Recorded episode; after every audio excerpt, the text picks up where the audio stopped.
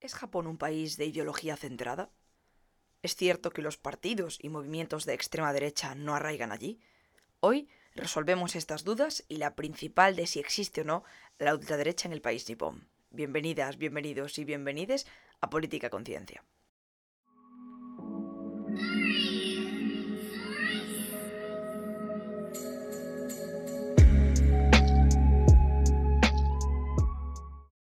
Bueno, ¿Cuánto tiempo? Tenía muchísimas ganas de volver a sentarme a grabar un podcast, pero hacerlo eso, con ganas, no hacerlo como por obligación. Me está costando volver a recuperar tras el parón navideño, en parte porque sobre todo a partir de ya voy a empezar a tener que hacer muchísimas cosas.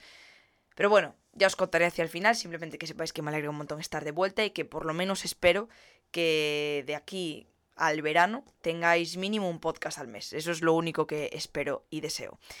Entonces, vamos al tema que nos ocupa hoy. ¿Hay ultraderecha en Japón? La respuesta más directa y simple que os puedo dar es que sí, como en cualquier otro país del mundo.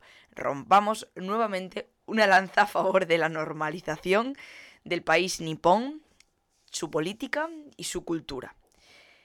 Eh, bueno, espero que no os moleste mucho los ruidos de ambiente. Sabéis que mi casa no aísla muy bien, ¿vale? Pero quiero decirlo para quedarme yo tranquila con vosotras.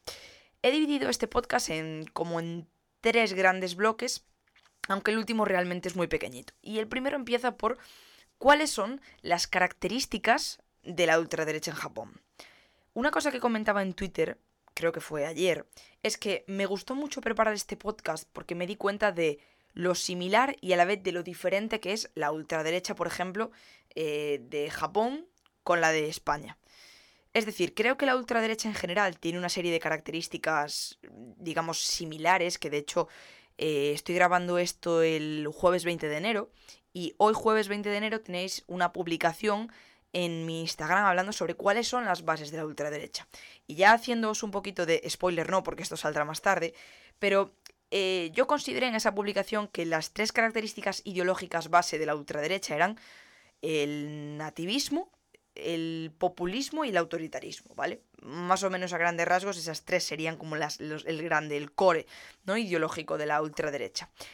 Pero a pesar de esto, hay bastante diferencia, entre comillas, entre a lo mejor la ultraderecha suiza, la ultraderecha japonesa y la ultraderecha española porque aunque tengan como, digamos, compartan la base de la familia de partidos, como pueden compartir, pues evidentemente, la derecha tradicional o la socialdemocracia, sí que es cierto que no se fundamentan en lo mismo por cuestiones pues, contextuales, por cuestiones históricas, ¿no? Y en el caso de Japón y de la ultraderecha en Japón, la parte y el elemento histórico es fundamental, porque digamos que la base de la que se alimenta es de, sobre todo, siglo XIX, siglo XX, el imperialismo y el revisionismo. Digamos que una característica fundamental es el nativismo, como de cualquier otra ultraderecha, pero en este caso es un nativismo muy focalizado contra, sobre todo, Corea.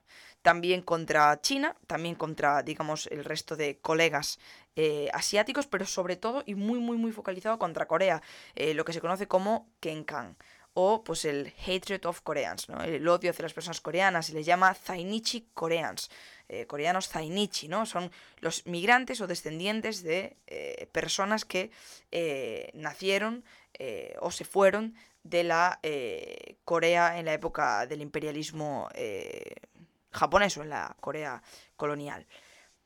Y bueno, Kenkan es como le, les llaman de forma despectiva, ¿no? O, se, conoce como el odio hacia las personas coreanas y esta es como una de las bases fundamentales de este, desde, desde, desde del imperialismo, de este, este nativismo eh, japonés, como una de las características fuertes de lo que sería la ultraderecha en Japón. Luego tendríamos también el anticomunismo y la defensa del emperador y de los valores tradicionales. Como veis, todo esto se puede relacionar muy fuertemente con el pasado imperial y con, digamos, el sesgo ideológico que esto deja. Si no se fundamentase en el revisionismo histórico, probablemente mm, ese odio contra Corea no tendría ninguna justificación y esa exacerbación de la figura del emperador tampoco, porque digamos que es un poco lo que se puso en cuestión una vez eh, acabó la Segunda Guerra Mundial, se firmaron los pactos de San Francisco, MacArthur entró en Japón, etc. curiosidad que me parece muy interesante es que, como veis, el tema de la defensa del emperador y de los valores tradicionales tampoco es que sea ultra revolucionario. Me explico. Una curiosidad de la ultraderecha japonesa es que muchas veces defienden el establishment, pero el establishment entendido como em, el statu quo más rancio. Es decir, lo que quieren es impedir que Japón siga progresando eh, hacia una mayor apertura a otras culturas o a, digamos, a un revisionismo más a una revisión más profunda del pasado imperial y, una disculpa, etc. ¿Qué pasa? Que al ser tan pro-establishment, lo que hacen es eh, generar un menor rechazo entre el público general. Aún así, yo tampoco creo que sea, y esto tiene narices, yo quién soy para decir esto, pero tampoco creo que sea excesivamente mm, excepcional. Creo que al final em, son pro-establishment, pero no el establishment actual. Sí que es cierto que el establishment que defienden es muy parecido en muchos aspectos al que hay actualmente. Pero Japón a día de hoy es un país mucho más abierto de lo que lo fue en el siglo XX y mucho más abierto de lo que ellos defienden. Em, por ejemplo, en España, Vox defiende un establishment, pero, ojo, aquí em, sí creo que sí que se pueden distinguir, y a lo mejor está sonando un poco lioso porque lo estoy reflexionando a medida que lo voy diciendo, pero el establishment de Vox, de Vox es un establishment más, eso, conservador, que se aleja todavía más del establishment actual, que es comunista y tal. En este caso, en Japón la ultraderecha lo tiene mucho más sencillo para apelar a un establishment que está más cerca de conseguirse que el de España. Porque al final, Japón eh, en ese sentido tampoco es, sobre todo por el partido que gobierna, tampoco es una sociedad que haya progresado tremendamente en plan a nivel social. Ha progresado mucho y ha habido... Genial, muchísimas gracias vecinos por hacer ruido justo ahora. Que eso, a lo que voy, que son pro-establishment y quizá esto es más fácil que lo sea en Japón que en otros países por eh, a nivel cultural y a nivel evolución histórico-política. A nivel histórico-político no tiene sentido lo que acabo de decir. Pero bueno, eso. Em, quizá me acabo de enrollar mucho, que es una reflexión que voy a dejar para que veáis un poco el proceso al que llego para decir pues lo que, lo que voy a decir, que es que una curiosidad de la ultraderecha japonesa es que están a favor del establishment, pero con ciertos matices, porque su establishment es mucho más conservador que el que existe actualmente. Eso sí, la distancia entre el establishment que ellos quieren y el que existe es mucho menor que en otros países, como puede pasar, por ejemplo, en España. Espero haberme aclarado ahora sí. ¿Dónde se origina esto? Pues como os acabo de decir, en el imperialismo y en el nacionalismo exacerbado de finales del XIX, siglo XX en general hasta la Segunda Guerra Mundial. Entonces, como veis, la ultraderecha tiene un vínculo muy fuerte con el revisionismo histórico y con pues, ciertas cuestiones históricas que han quedado ahí encalladas o con la espinita por cierta parte de la sociedad y de las élites políticas japonesas. A nivel de nominaciones se usan diferentes términos. Por un lado, se les conoce como, en los medios, e incluso a nivel teórico, muchas veces se les conoce como Hoshu o conservadores. También Uyoko o a la derechista. Y vais a ver, este término es muy importante, Uyoko, perdón, Uyoku, Uyoku, ¿cómo puede una palabra tan corta y tan fácil haberme resultado complicada? El término Uyoku lo vais a ver que se va a repetir muchas veces en ciertos grupúsculos, en ciertos partidos, en tal. Es una denominación que, claro, debe ser como una especie, esto no lo sé, pero debe ser como una especie de mm, palabra concreta o sufijo o algo así que haga referencia pues a la derecha o a la derecha más radical o lo que sea. Eso sí, se evitan términos como extrema derecha o ultraderecha, que se pueden traducir en japonés como kyoku. Esto nos lo dicen autores como Higuchi o Matsutani, que os los dejo adjuntos como siempre en la descripción. Entonces, em, primero ya vemos que se tiende a no decir términos como extrema derecha o ultraderecha, que es algo que también puede pasar en el más media de cualquier eh, sitio eh, europeo o eh, algo así. Es como, no voy a llamarle nazi a un nazi, voy a llamarle, yo qué sé, nostálgico del régimen. No, las cosas tienen su nombre, pero a veces evitamos decirlo, pues quizá para no crear un pánico o en muchos casos quizá por no asumir que hay nazis a día de hoy, por mucho miedo que dé, es lo que hay. En Japón normalmente la imagen del ultraderechista está asociada a furgonetas negras, eh, vínculos con la yakuza, poner la música alta, ir con megáfonos por ahí, con uniformes paramilitares. Esto puede que os suene un poco a Tokyo Revengers, el rollito, pero bueno, estos se llamaban, estos grupos se llamaban Gaisen Uyoku, eh, pero en los 70 empezaron a perder fuerza. Ya veréis que hoy en día tienen como digamos, unos homólogos, eh, que pueden ser los Uyoku Dantai, que es, a día de hoy sí que siguen haciendo ciertas intervenciones o apariciones públicas. De hecho, si buscáis, eh, probablemente encontréis, y de hecho yo los mencioné en un artículo que hice del nacionalismo japonés para Polial Whisky y de hecho creo que debería haber un podcast de ese tema también específico porque como veis a una le gustan las cosas que le gustan y lo dije por Twitter también voy a cambiarme el nombre a ultraderecha conciencia porque parece que no sé hablar de otra cosa. Pero eh, obviamente cada persona que nos dedicamos a una disciplina eh, científica del conocimiento va a haber cosas que nos gusten más y cosas que nos gusten menos. Y a una servidora este tema le flipa Así que, lo siento. Si os gusta mi contenido, vais a tener que aguantar mucho la ultraderecha. bueno, siguiendo con el bloque de características, eh, hay teóricos que dividen a la ultraderecha en tres grandes sectores. Un primer sector son los supervivientes de la Segunda Guerra Mundial, lo que serían los neofascistas, básicamente. Se centra mucho en la fe, no sé en qué fe se refiere aquí el autor. Mm, mm, mm, no sé si se refiere a la fe budista, al budismo nichiren. Em, quizás se refiere al confucianismo. Puede ser, no lo sé. Budismo nichiren. ¿Lo dije bien? No lo sé. Bueno, me entendéis. Y también se centra mucho en el nacionalismo, sobre todo alrededor de la figura del emperador y también, muy, muy, muy importante, en el anticomunismo aquí no hay mucho más que decir. Simplemente, pues son gente que estos sí que son nostálgicos, pero bueno, es lo que tiene ser fascistas y, nada más. Simplemente, nuevamente aquí veis el cariz revisionista y el cariz de la figura del emperador y el anticomunismo, que como os dijeran, eh, características muy importantes. Pero se distinguen del segundo grupo, que es la religión ultraderechista y los veteranos de guerra. Que aquí no sé por qué el autor mete los veteranos de guerra, porque yo entiendo que los veteranos de guerra también forman parte de los supervivientes de la Segunda Guerra Mundial, pero él hace esta diferenciación, tendré que investigar más de por qué se hace, pero dice que, bueno, este segundo grupo tiene mucha influencia en la política, sobre todo con el cáliz revisionista, ya lo veréis después cuando hablemos de grupos y de sobre todo partidos políticos o políticos concretos que están vinculados con la ultraderecha.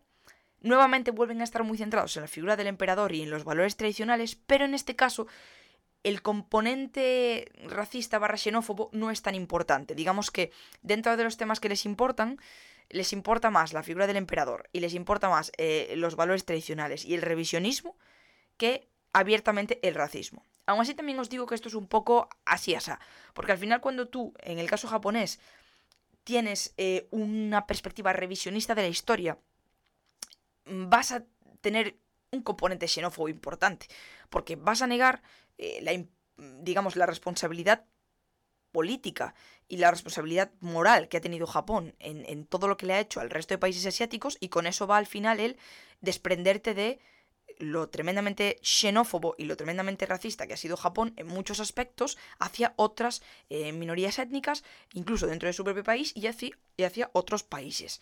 En este caso China, Filipinas, eh, Corea, Taiwán, en fin. Entonces, lo que los distingue del grupo anterior es su gran influencia política, que es, como os dije, es lo que veremos después. La conferencia de Japón, ¿vale? Es un lobby que tiene relación con el grupo de. con un grupo de. de. no son ministros, son como. Eh, parlamentarios, ¿vale? Que se llama el Consejo de Miembros de la Dieta, que principalmente está compuesto por miembros del Partido Liberal Democrático. Y luego tendríamos un tercer grupo que se llaman los nativistas, que recordad que el nativismo es la mezcla de la xenofobia más el nacionalismo. Me encantaría que lo hubiese hecho a coro porque lo he dicho 250 veces lo que es el nativismo. eh, que me creo a coro. Pero vamos, hombre. Lo que sí que espero que a estas alturas digáis a coro es los, los saludos y las, las, eh, las despedidas, porque son exactamente iguales. Me hizo muchísima ilusión cuando vino al podcast y cuando me despedí lo dijo yo, ¡ah! ¡Ha calado! ¡Ha calado! Bueno, los nativistas son grupos que están activos desde los años 2000, como el Zaitokukai, del que hablaremos después, y básicamente el nativismo aquí es una variante del revisionismo histórico. Nuevamente lo veis que está todo el rato ahí, que es al final un, digamos, una característica del core ideológico de la ultraderecha. Básicamente les fastidia muchísimo que haya coreanos en Japón, porque al final es un recordatorio del imperialismo japonés y es una disonancia con la narrativa o con el relato que quieren establecer. Es como que tú estés aquí me recuerda que mm, em, perdimos la guerra. Me cago en la leche, porque si no tú serías japonés. Ja, ja, ja. O sea, eh, bueno, en fin. Nunca me podré olvidar de esa persona que me dijo que tenía un sesgo muy grande. Señora, ¿cómo no voy a tener un sesgo muy grande cuando estamos hablando de literalmente fascistas que colonizaban otros países? Soy científica, pero tampoco soy gilipollas. Vamos. Segundo bloque del podcast, los grupos o movimientos sociales de ultraderecha. Aquí vamos a dar nombres y a poner un poquito de contexto a cada uno de los grupos. Si os interesa alguno de ellos, tenéis enlaces en la descripción, pero además los podéis buscar por los nombres. Si tenéis duda de cómo se escribe alguno de ellos y no lo he puesto en, la descripción, pues simplemente mm, habladme por Telegram o habladme por, eh, yo sé, Instagram o Twitter y os lo mando.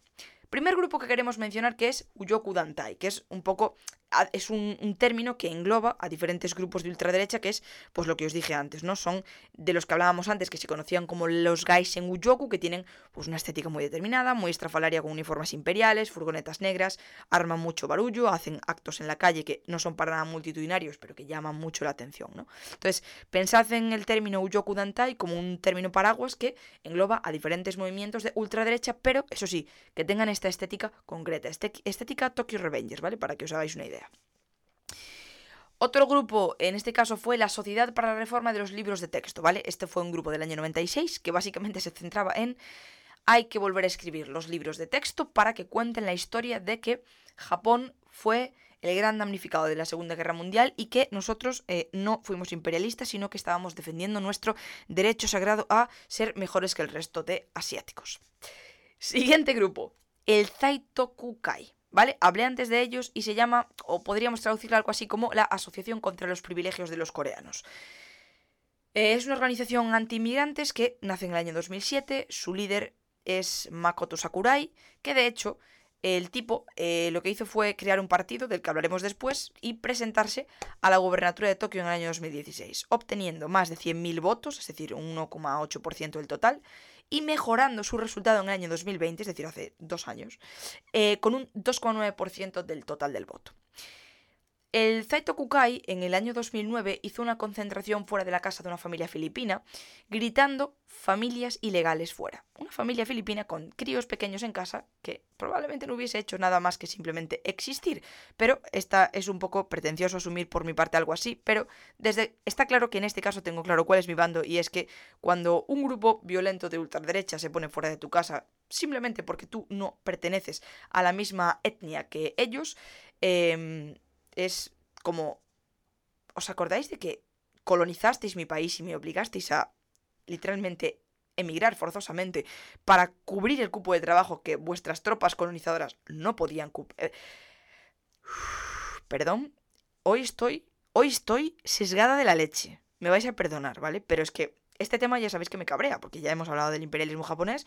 Llevamos además eh, el podcast anterior de la xenofobia y eh, hice dos vídeos en YouTube a raíz de ese podcast, y es que al final te cabreas, porque incluso, eh, evidentemente el cabreo no es, no es científico, pero lo que sí que son datos, que es las barbaridades que hizo Japón y el análisis politológico e histórico que se puede hacer de los actos que hizo Japón, pues evidentemente creo que es para cabrearse desde el punto de vista de una persona como yo que tiene una ideología que rechaza tanto cualquier tipo de imperialismo. Entonces, eh, obviamente me cabrea. Perdonad si esto está enturbiando el rigor del podcast, pero eh, os aseguro que para quienes eh, a lo mejor no compartáis mi línea ideológica, os aseguro que de los grupos de los que os estoy hablando, de los partidos de los que os hablaré y a nivel características, core, el core ideológico de, la ultraderecha japonesa, todo eso son datos que vienen de estudios científicos contrastados y ahí sí que mi opinión no tiene nada que ver, es simplemente coger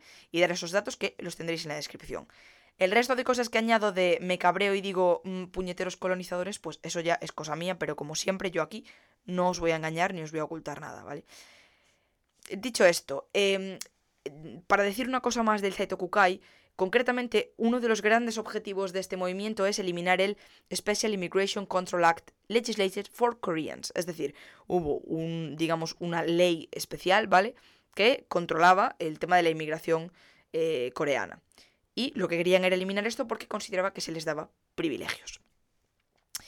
Siguiente grupo. Esto nuevamente es como lo que os decía antes del Uyoku Dantai, que es como un término paraguas, que es el Neto Uyoku, que es la ultraderecha de la red. También se le llama Neto Hoshu, eh, que Hoshu creo que es algo así como conservador o algo así.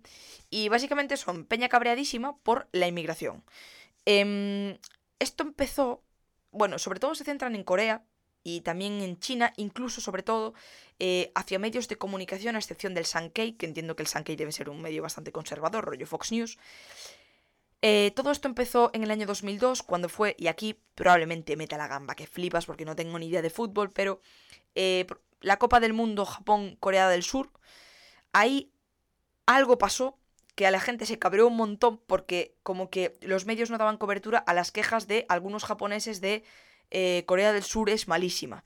Entonces ellos se enfadaron, se enfadaron y trasladaron sus quejas a Internet, a foros de Internet y todo esto, e, y llegaron a hacer movilizaciones multitudinarias contra Corea del Sur y demás, ¿no? Entonces, este movimiento se distingue porque no solo es tremendamente nativista, sino que además va contra los medios de comunicación, contra el mass media, que es otra cosa que hemos visto en otra ultraderecha, porque esto no es algo prototípicamente propio de la ultraderecha japonesa, parece, sino que esto quizá lo vemos más en otra ultraderecha, como por ejemplo, pues es el caso de Vox en España o es el caso de el trampismo en, Estados Unidos, ¿no? Más críticos con el más media, más de generar medios de comunicación alternativos, medios de información alternativos.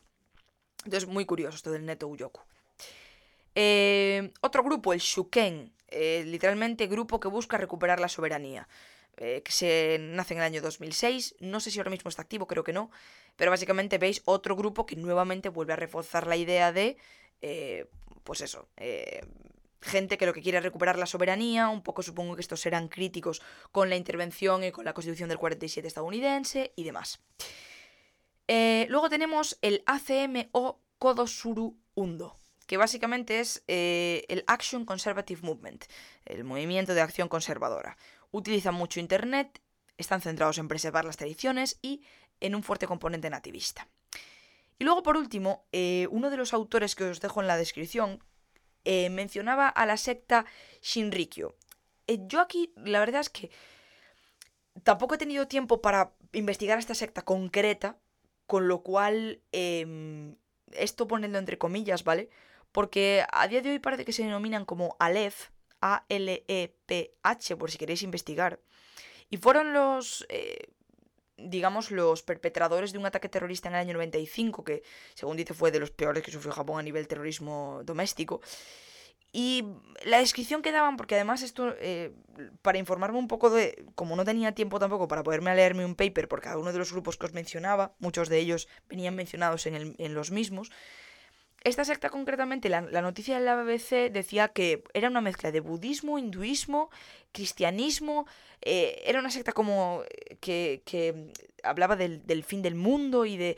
Es una cosa muy extraña, y esto realmente no me pega mucho eh, con lo que es la ultraderecha, ¿no? y esto es algo que es un análisis personal en base a las características de las que hemos hablado previamente. Parece más simplemente una secta que ha cometido actos terribles, como es un ataque terrorista que en el que murieron personas y demás, pero no sé hasta qué punto. Eh, ya os digo, mm, lo investigaré y cuando pueda pondré algo por Twitter, eh, que a lo mejor no os importa un movimiento, pero bueno, por darle cierta rigurosidad, eh, sobre todo para los haters.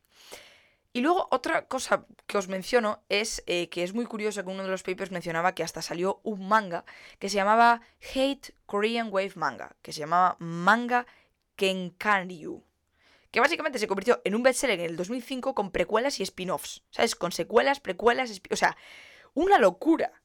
Y era un manga literalmente ultraderechista. Es como, what the fuck? Y este de verdad, no como Shingeki no Kyojin. Como estoy hoy con las lanzando bombas, chaval.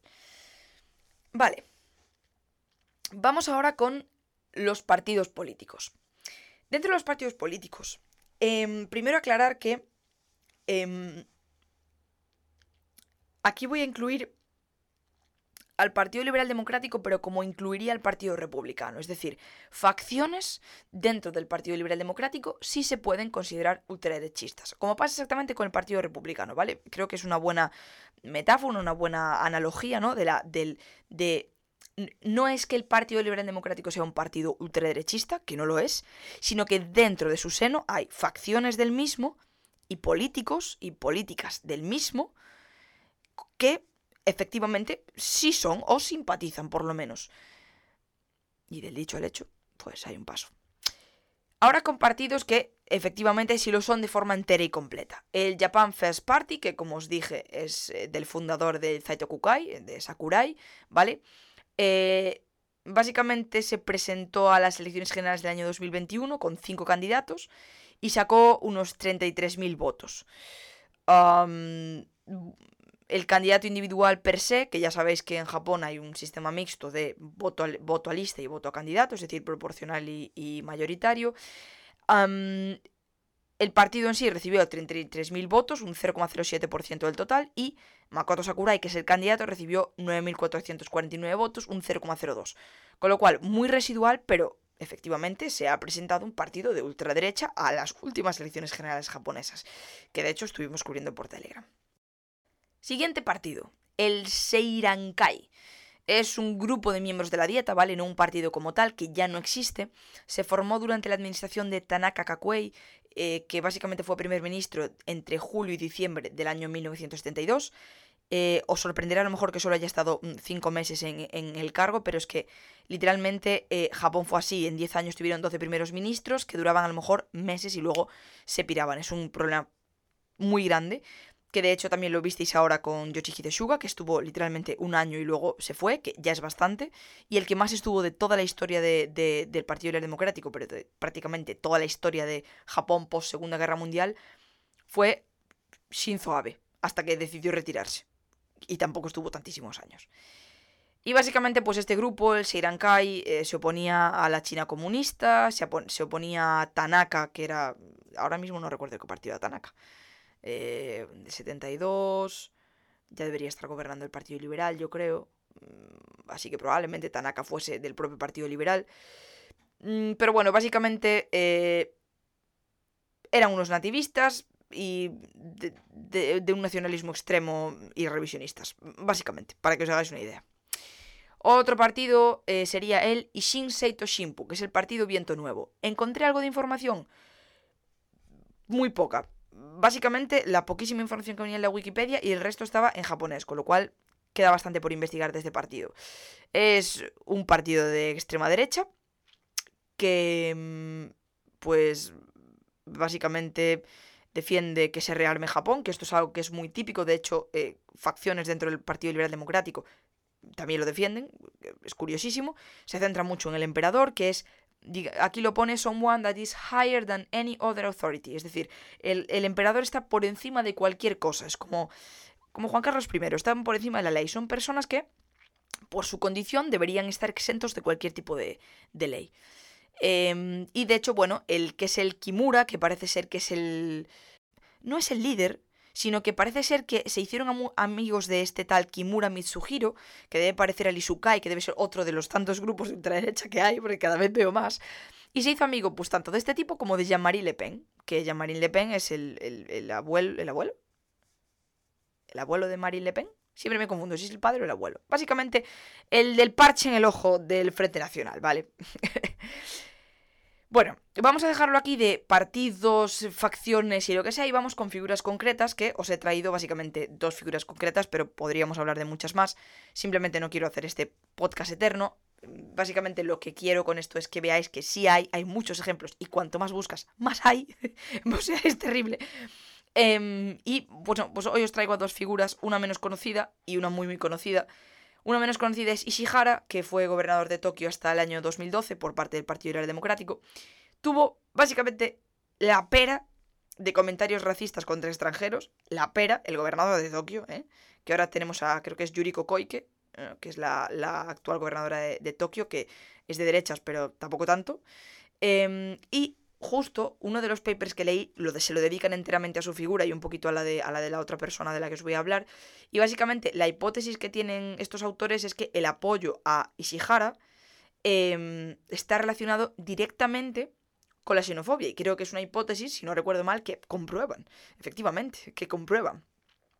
Eso sí, es muy curioso porque apoyar a este político implica comportamientos xenófobos, pero no implica o no está correlacionado con votar a partidos de ultraderecha. Yo tengo una hipótesis y es que es porque el Partido Liberal Democrático sirve como partido al que votar porque no es de extrema derecha, con lo cual no te chirría, pero tiene gente dentro como Ishihara o Shinzo Abe que pues más o menos es un poco lo mismo. Y la otra persona precisamente de la que os quería hablar era de Shinzo Abe. Shinzo Abe que viene de una dinastía política, su abuelo fue Nobusuke Kishi, que fue primer ministro, su padre Shintaro Abe, que fue ministro de Exteriores, y lo curioso de Shinzo Abe es que la primera vez que lo eligieron, que probablemente ya lo sepáis si os gusta la política japonesa, pero Shinzo Abe, antes de ser elegido como primer ministro hace relativamente poco tiempo, fue elegido en el año 93 y estuvo creo que del 93 al 94. Y cuando lo eligieron por primera vez, él estaba a tope con la ultraderecha y sus grupúsculos y tenía una línea súper dura con Corea del Norte y las abducciones en la frontera que bueno, esto es. No me voy a meter en esto, pero básicamente eh, en Corea del Norte parece ser que secuestraban a Peña de Japón en la frontera con, Corea y, Japón, básicamente. Y una cuestión muy importante de Shinzo Abe siempre fue que él quería reforzar los principios nacionalistas y revisionistas en la educación. O sea, como veis, cumple con las características para ser un líder de ultraderecha al uso.